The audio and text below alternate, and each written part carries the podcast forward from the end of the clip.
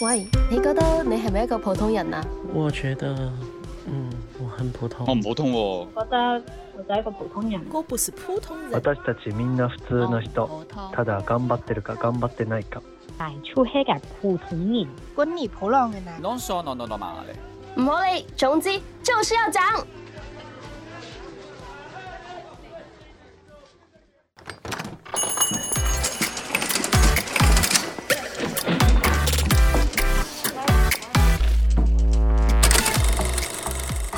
欢迎大家收听《越普通越要讲》，我是 Nicole。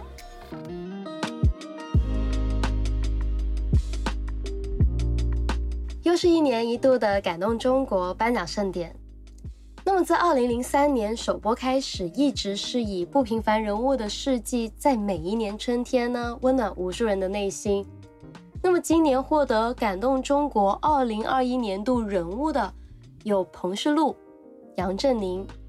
顾颂芬、吴天一、朱彦夫、航天追梦人、苏炳添、張勝東、李国秀夫妇、江梦楠，还有一位特别的人选，吸引了不少的注意，那就是来自香港的主持人兼演员陈贝儿。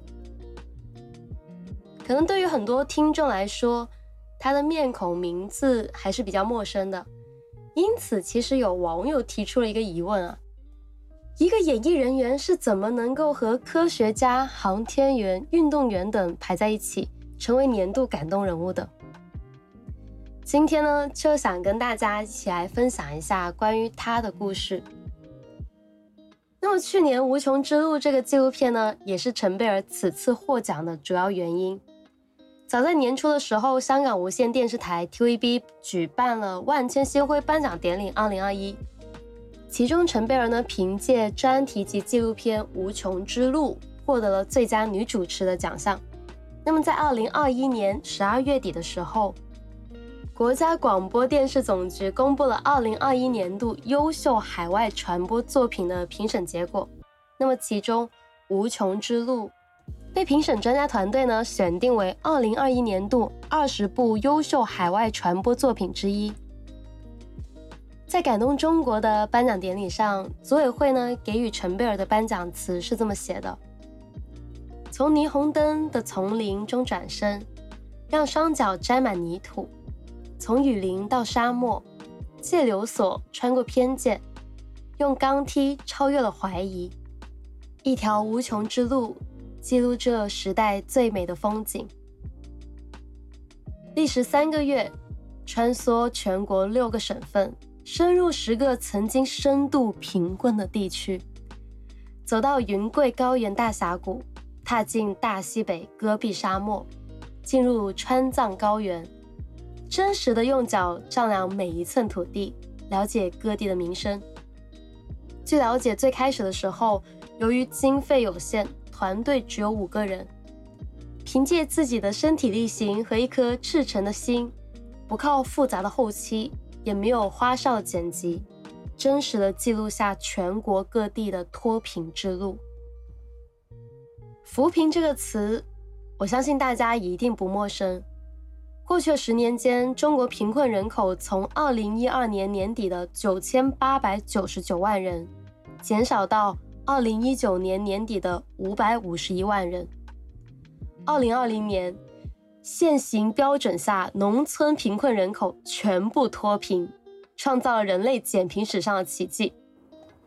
过去的扶贫方式呢，进展缓慢，效果不佳，于是国家提出了精准扶贫，数以十万计的调查人员，由南到北，从大漠到高原，从草原到冰川，挨家挨户的拍门调查，了解每一户每一家的具体情况。然后针对各个地方的不同情况呢，制定相对应的脱贫措施，最后抽调数百万有能力、有担当、有责任感的专责公务人员驻村，实现精准扶贫。而《无穷之路》这个纪录片贵在真实，而真实在于细节的把握和感情的投入。在怒江的时候呢，为了體驗流索的危险性。陈贝尔虽然是吓得全脸发红，还是空出了一只手，稳住了自拍杆。不止如此，他还两次爬上了悬崖村，单程就两千五百五十六节钢梯，最陡的地方达到了九十度。当时我在看的时候，我跟我妈妈都为他捏了一把汗，都觉得说：天哪，这个地方怎么能够上得去？就算上去了，怎么敢下来？真的会腿软。陈贝儿呢，不仅要克服这个恐高，每一次还得花上十三个小时，可以说是累到脸色发白，几乎连滚带爬。那么在去西藏的前一天，贝尔已经开始吃抗高原的反应药了，将机票呢也改成了车票，但最后还是因为高反耽误了拍摄。在医院输了一天一夜的氧气的时候，他还流泪自责，说自己是不是不够坚强。在走访的过程中呢，他非常的善于用轻松的聊天拉近人与人之间距离，不会摆架子，不会问空话，而是用最接地气的方式收获贫困地区的一个个动人事迹。我感觉他就是代表着我们一群观众去体验当时的感受，比如是在怒江，这也是我看了之后很感动的一期。他遇到了一位五十七岁的村医邓医生，他的工作呢就是来往于怒江两岸，为村民上门看病。那么在过去，当地人呢最主要的渡河工具就是流索，使用不慎呢就会坠江而亡，尸骨无存。这位村医呢不惧危险，几十年如一日的用流索在两岸穿梭，庆幸的就是没有遇到什么大意外。但是小的磕磕碰碰呢是数不胜数，身上呢也布满了疤痕。那么在陈贝尔的询问下，村医说出了自己坚持的理由，只因当时的一诺千金。几十年前的时候，一位老村医将生命垂危的他救了回来。邓医生无以为报，老村医就问他说：“你是否愿意留下来治病救人？”邓医生郑重的点了点头。就是这样，三十七年风雨无阻，身边的村医来了又走，最后只剩下他孤身一人，仍然在坚持。直到了二零一六年，留索改桥工程启动，一百九十九座过江大桥取代了所有的留索，困扰村民将近一个世纪的难题终于得到解决。从此，村民再也不用冒着生命危险过江了，而邓医生也可以更放心的为村民看病。其实，在大多数的扶贫纪录片里面，我们能够看到的是更多宏观的工程改造、政策的实施，但是像这样邓医生这一个活生生的个体案例，却鲜少有过了解。也正因为由于陈贝尔的团队拍摄，我们才得以一见扶贫工程对当地老百姓生活最实际的变化。《无穷之路》这个纪录片一共十二期，每一期大概二十分钟左右，时长虽然不长，但是里面的故事充满了感动。里面的受访者呢都很典型，比如说自主创业的妇女，代表了女性力量的觉醒。扶贫干部体现了国家层面的努力，外国友人展开了国际视野。他们的故事不只局限于个体，更是时代变化的缩影。陈贝尔他以亲身的经历展示了贫困区的生活现状，用最平等的视角和最真实的态度记录下了国家扶贫脱贫的努力过程和具体成果。在感动中国颁奖典礼的领奖台上，陈贝尔表示说：“很感恩能够充当桥梁，让更多的香港人以及海内外观众朋友知道我们国家发展的情况。”老实说，我也是去年看了这个纪录片的时候，我开始特别关注陈贝尔，然后发现陈贝尔的代表作呢，其实不止这一个。那么，在《无穷之路》这部纪录片之前，他还制作了一部高分系列的纪录片，叫做《嫁到这世界边端》，一共三季。节目的目标呢是寻找远嫁世界各地的港女，并了解他们的生活现状和婚姻观。究竟是怎样的力量能够让人放弃一切，凭着一身孤勇去融入遥远的他乡呢？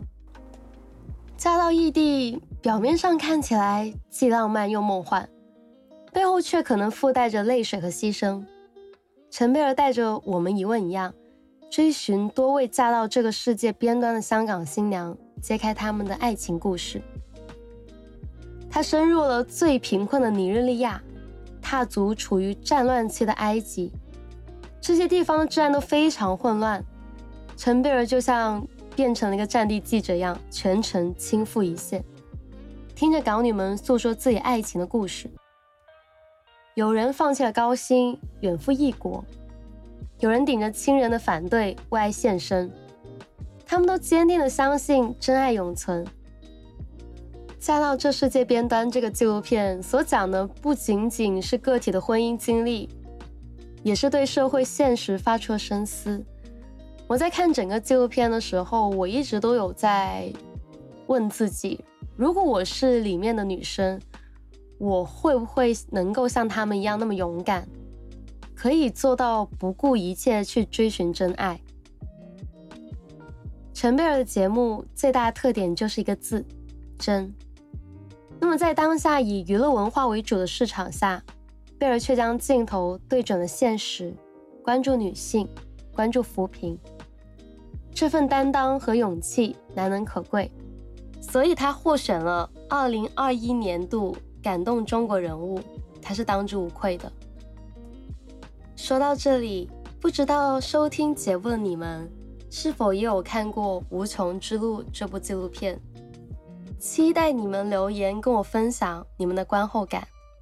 当然，我非常安利刚刚说的《嫁到这世界边端》这一系列纪录片，希望每一个人都可以看完之后有勇气去追寻自己的真爱。